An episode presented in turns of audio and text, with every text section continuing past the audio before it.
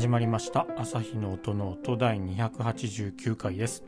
この番組は弦楽器の修理や調整に携わっている私朝日が音楽特に楽器についてあれこれ話すポッドキャストです。ということで今日も始めていきたいと思います。今日も引き続き、えー、質問箱の質問の回答に補足を説明していくっていう回にしたいと思います、えー、全然喉が治りません。えーと、一応クリニックにこの間行ってきて、えっ、ー、と、ま、前よりは良くなってますが、まだ治ってないですねっていうことで言われて。で、その前回行った時には、あのー、こう、何ですか、吸引するやつ えっと、ヒルオイルとか、あとミランオイルぐらいの大きさ。まあ、ヤクルトみたいなやつがあるな。大きさのなんかこうカプセルカプセルじゃないな。それにこう粉が入出て一定量のそれを吸って期間を広げてっていうような。なんかそんな薬を処方してもらってでそれをやっていてそれがなくなったので回数分終わったんででこの間行ってきたんですけど症状は良くなってるんですけどまだですねって。ここでやめないでちゃんと来てくださいって言われてまた処方箋を出してもらったと。いう感じでなかなかあとどれくらいかかるんでしょうね。その最初に処方箋してもらってその吸引するやつ出してもらった時は1日2回各かその朝という、えー、1回1回ずつっていうか。でその時に吸引する回数は4回って言われて。で症状良くなってるのでじゃあ今度は3回にしましょう。1日2回でっていう。吸引する回数は3回。っていうふうに言われて。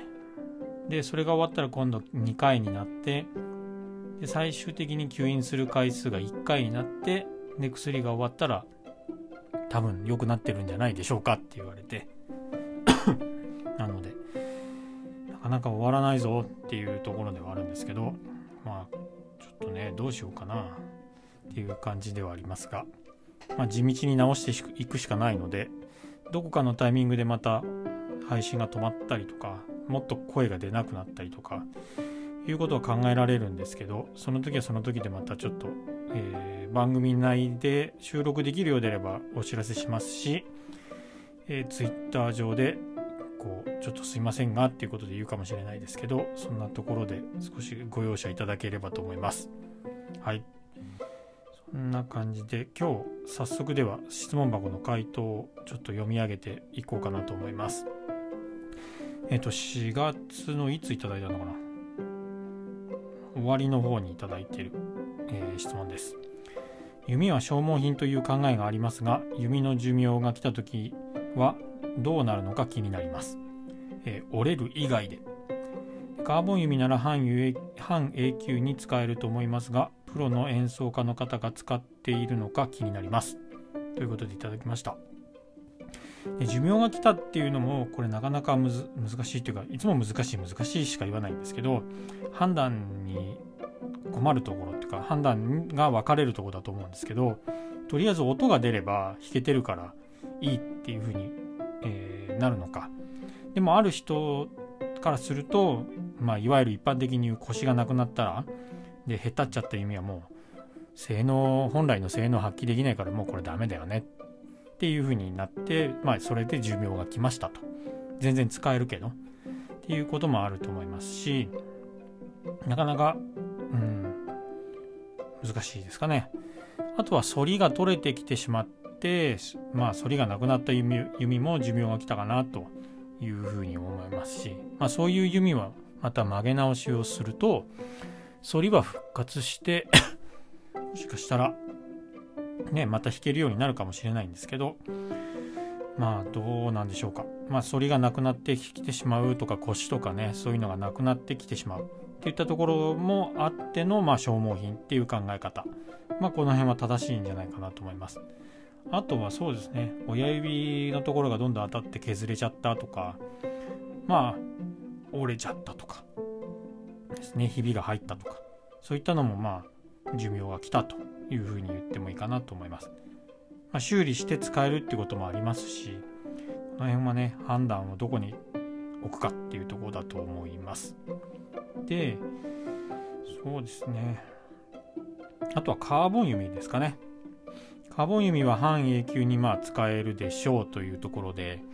まあそうですね。多分、うん、使えるとは思うんですけどやっぱりカーボン弓でも折れちゃったっていうかなんかぐじゅぐじゅってなってほんと曲がっちゃってるような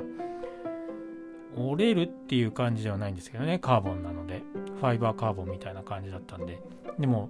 もうなんかなんだろう指で指で両手で持ってグニグニってやるとそこもう完全に まっすぐに固まってないっていう感じで折れちゃってる。っていう風なのもありましたしそうですね。あとはヘッドそうか。ヘッドもだんだん大きくなっていくのかもしれないんですよ。くさび入れたり出したりとかなんかしていくと。でそうなってきてダメになってしまう可能性もあるんですけど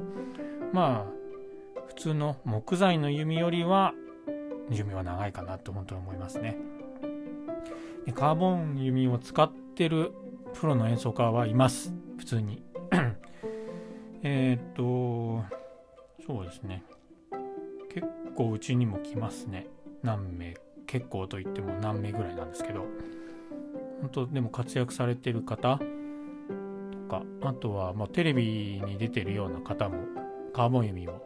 使ってますしその時に使ってるのを見たこともありますね。映像であカーボン弓使ってるみたいなことで見たこともあるのでカーボン弓が決してダメっていう感じではないですかね。カーボンに関しては技術がどんどんどんどんこう発達していくとどんどん性能やっぱり良くなるんですよ。パソコンみたいなもので。なのでカーボン弓を買うんだったら新品を買った方がいいんじゃないかなと私は思っています。えー、5年とか10年ぐらい前のカーボン弓が中古で安く売ってるっていうのはパソコンで言うと10年前のパソコンを安く買うっていうような感覚だと僕は思っているのでまあ買いますかっていうとこですよね、うん、今のものを買った方が明らかに性能が良くなってると思うのでもし買われる方がいればちょっと参考にしてみていただければなと思います。ちょっともう喉がとんでもないことになってきてますので今日はこの辺で終わりにしたいと思います、えー、質問箱のこの回答の回が終わったらですねちょっとストラディバリーとかその辺の、えー、話をしていこうかなと。バイオリンの制作者の歴史を歴史生涯をちょっとこう説明する回とかやってみようかなと思っておりますのでちょっと、えー、お待ちいただいてそれまでに喉が治ってればなっていうところではあるんですけどそんなところで考えてますので今後の配信もどうぞお楽しみにしていただければという感じですでは本日の配信はこの辺でまた次回の配信でお会いしましょうありがとうございました。さようなら。